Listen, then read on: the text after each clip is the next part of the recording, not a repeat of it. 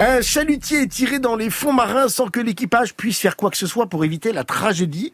À bord du Vigile, un sous-marin posté à proximité, un jeune militaire alerte ses supérieurs qui refusent de sauver les pêcheurs. Le lanceur d'alerte est consigné dans ses quartiers avant d'être retrouvé mort quelques heures plus tard. Une enquêtrice au très très lourd passé traumatique, ça c'est pas ce qu'il y a mieux dans la série, est envoyée à bord du bâtiment pour enquêter sur ce décès. Ses premières constatations sont formelles, il s'agit d'un meurtre. Une affirmation qui achève de la mettre à l'écart du corps très soudé des marins qui font tout pour l'empêcher de poursuivre ses investigations. Vigile, une série écossaise en six épisodes disponible sur Arte TV jusqu'au 18 février. Un polar en huis clos dont l'intrigue ressemble fortement à la course anxiogène du sous-marin où se déroule l'action car la vérité y est particulièrement profonde et que pour la faire éclater, il va falloir plonger au tréfonds des abysses de la grande muette.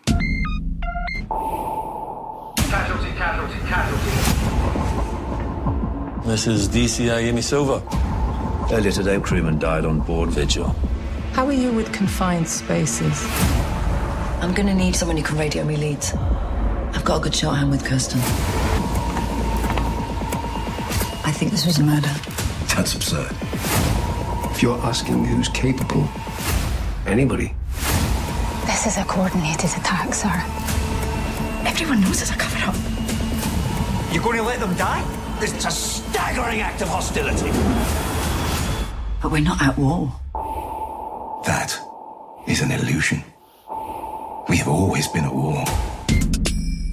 Vigile, une série signée Tom Edge, qui était scénariste sur la deuxième saison de The Crown et qui est également l'auteur du biopic Judy sur Judy Garland.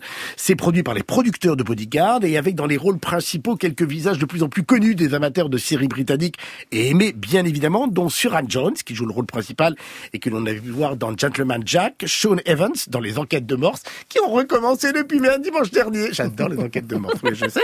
Ok, Peterson Joseph que l'on avait vu dans Survivor, Martin Qui est un des acteurs principaux de Line of Duty, grande série britannique, et Connor Swindles, que l'on adore dans Sex Education, bien sûr.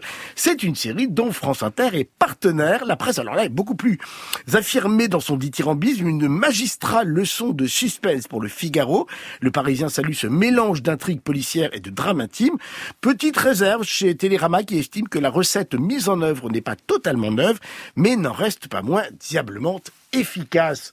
Benoît Laganne, qu'avez-vous pensé du Vigile Avez-vous plongé à la suite de ce sous-marin Complètement, c'est le terme efficace hein, de, de, ce thriller bien mené. Chaque ramification en fait est exploitée chaque fois avec rythme, intensité, finesse, plus ou moins, parce que vous évoquiez effectivement le trauma euh, de la détective Amy Silva euh, qui débarque dans le sous-marin Vigile.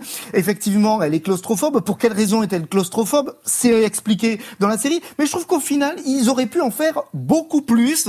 Et ils, ils, ils ça va, ils, ils arrivent en font déjà tout. beaucoup quand même. Hein oui, mais je trouve qu'au final, par rapport, si on regarde par rapport aux autres thématiques abordées dans la série, au final, ça passe. Le huis clos, par ailleurs, est toujours contrebalancé aussi par l'enquête sur Terre, notamment autour de mouvements euh, de militants antinucléaires dans une sorte de ZAD.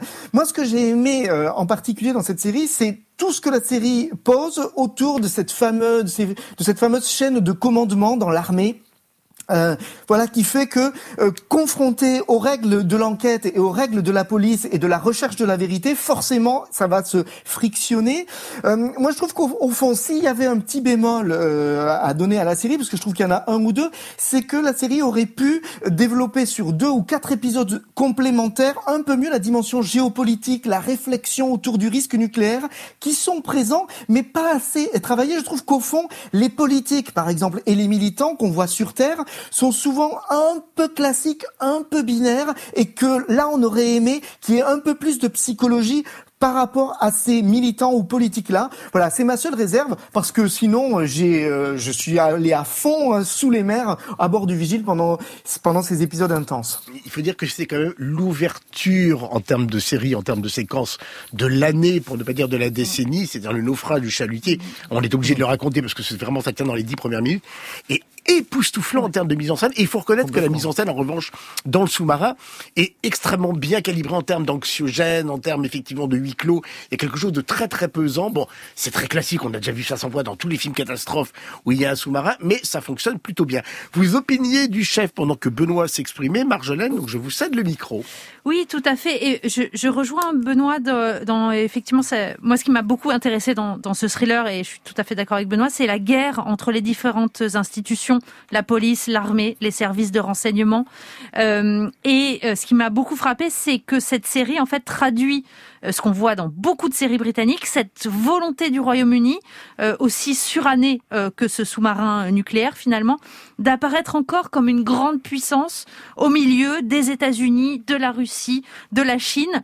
Et j'ai trouvé assez révélateur que la cinquième grande puissance nucléaire, la France, Cocorico, euh, qui fait face aux mêmes euh, problématiques, ne soit jamais mentionnée. Et évidemment, je n'ai pas pu m'empêcher de penser, en regardant cette série, au Chant du Loup, le premier film d'Antonin euh, Baudry sorti en 2019, qui lui était beaucoup plus critique vis-à-vis de l'institution militaire et vis-à-vis aussi de la puissance nucléaire et de ses dangers. Et là, on sent quand même, probablement pour avoir le concours de l'armée britannique ou par patriotisme, qu'il y a un côté quand même plutôt un discours plutôt positif sur l'armée et notamment sa fonction d'ascenseur social euh, qui est tout à fait montrée.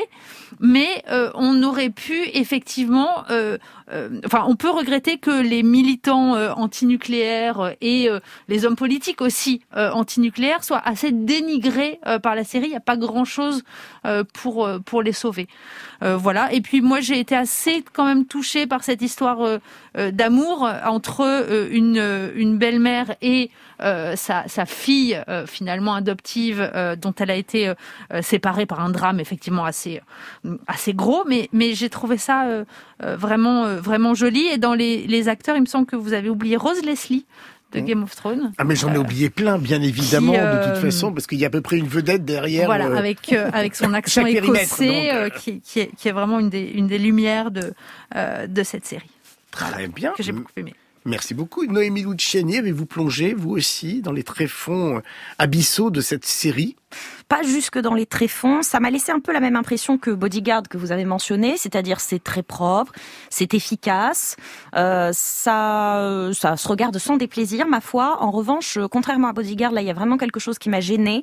Euh, c'est ce personnage principal d'Amy Silva qui est joué par Soren Jones, qui pour moi est un personnage qu'on a vraiment surécrit en lui créant une sorte d'enchevêtrement de traumas, alors qui sont pensés euh, parfois de façon très utilitaire. Par exemple, on estime avoir besoin d'un trauma pour nous expliquer pourquoi elle risque d'avoir des sentiments claustrophobes un peu handicapants à l'intérieur d'un sous-marin. Je ne suis pas sûre qu'on ait besoin d'aller chercher ça pour susciter, pour faire comprendre euh, qu'il est difficile pour quelqu'un qui n'a pas l'habitude d'un sous-marin de se sentir à l'aise dans un contexte qui est souvent quand même très tendu.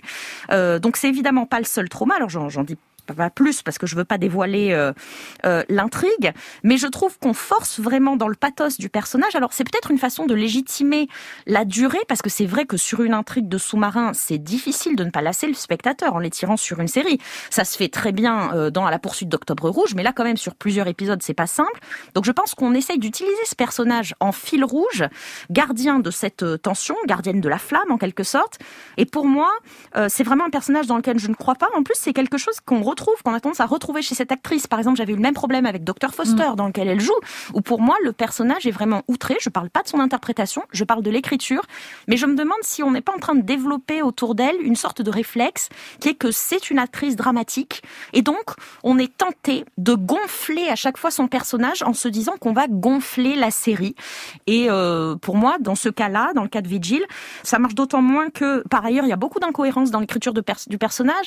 On nous la présente comme une enquêtrice de choc, elle est capable de faire preuve de naïveté absolument stupéfiante, par exemple de se laisser accompagner euh, pendant assez longtemps par euh, quelqu'un qui est vraiment tellement servile que même nous qui ne sommes pas des enquêteurs de choc comprenons très vite que sans être peut-être le grand coupable qu'on cherche, il a vraiment des choses à cacher. Donc euh, voilà, je dirais que pour moi, je n'ai pas passé un moment désagréable.